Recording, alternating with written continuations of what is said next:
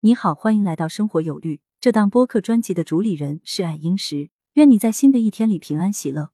白露秋分夜，一夜凉一夜。今年的秋分是九月二十三号九点三分三十一秒，星期五，农历壬寅年八月廿八。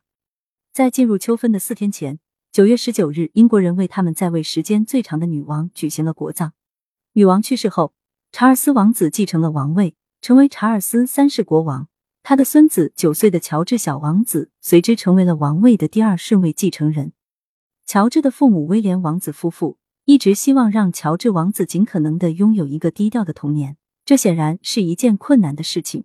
九月十九号，乔治王子的同学就看到他和妹妹夏洛特公主一起参加了曾祖母伊丽莎白二世的葬礼。有媒体说，在乔治的七岁生日前后，威廉和乔治首次谈论了他未来的王室职责。尽管乔治对自己将要承担的责任越来越清楚，但他在公共场合中表现的依然像个调皮的孩子。今年七月，他在观看比赛时被拍到做鬼脸。在女王葬礼后，他还对着摄影师吐了舌头。二零一七秋季开学的第一天，王室家庭通过社交媒体公布了一张照片。照片上，四岁的乔治小王子在父亲威廉王子的陪同下，来到伦敦西南的私立学校。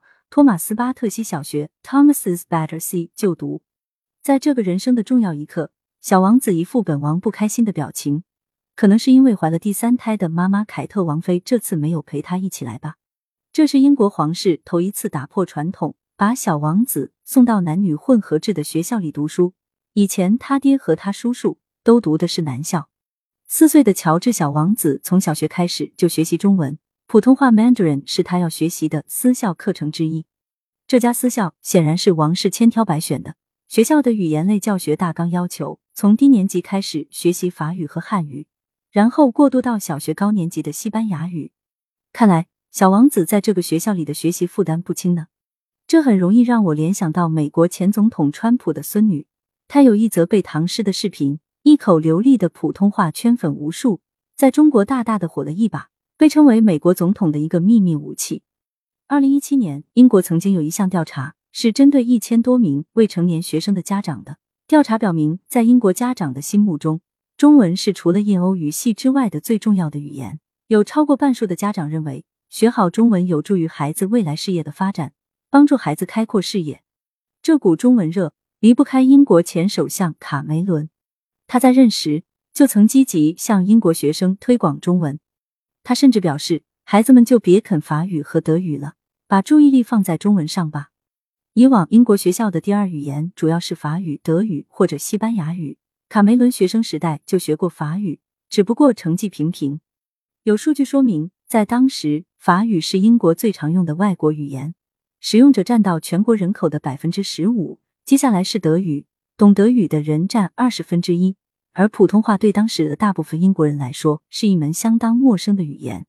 作为前首相，卡梅伦考虑的是应该让英国和世界上经济增长迅速的国家建立起联系。他说：“等现在这一辈学生长大，中国注定要成为世界上最大的经济体。”所以他才呼吁英国小孩抛弃法语、德语，改学中文。他还引述南非前总统曼德拉的话说。如果你用别人能理解的语言与对方谈话，你的话会进入对方的头脑；如果你用对方的母语与之谈话，你的话会进入对方的心灵。几年前，英国文化教育协会制定了一个战略，将中文列为对英国未来的繁荣、安全和影响力最重要的五门语言之一。二零一六年九月，英国政府推出中文教学项目“卓越汉语教学”。目标是在二零二零年前培养出五千名能流利使用中文的英国学生。这个项目通过密集课程来提升学生的语言能力。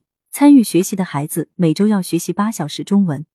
此外，英国的一些学校也在推出单独的中文课程，为英国未来十年的中文教育做出自己的努力。除了中文课程外，英国政府还痛下决心引进了中国的数学课本，书名叫做《真正上海数学》，也是名副其实的。因为它几乎由上海数学教材一字不差的翻译成英文，只有微小的改动，包括将数学题中的人民币符号改成了英镑符号。这套课本包括学生用书、教师用书和练习册，从二零一七年的九月份这个学期开始引入英国，经过半年左右的过渡，从二零一八年一月起，这些教材将正式进入英国的部分小学课堂。其实早在二零一五年，柯林斯出版社就曾小规模引进过上海的一课一练这种练习册。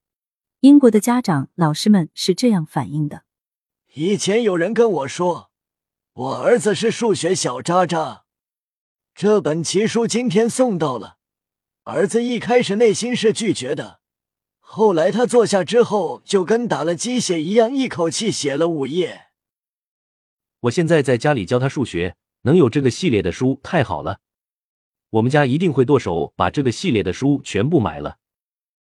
他现在做完了一年级的书，整个人都膨胀起来了，很开心的开始学二年级的书。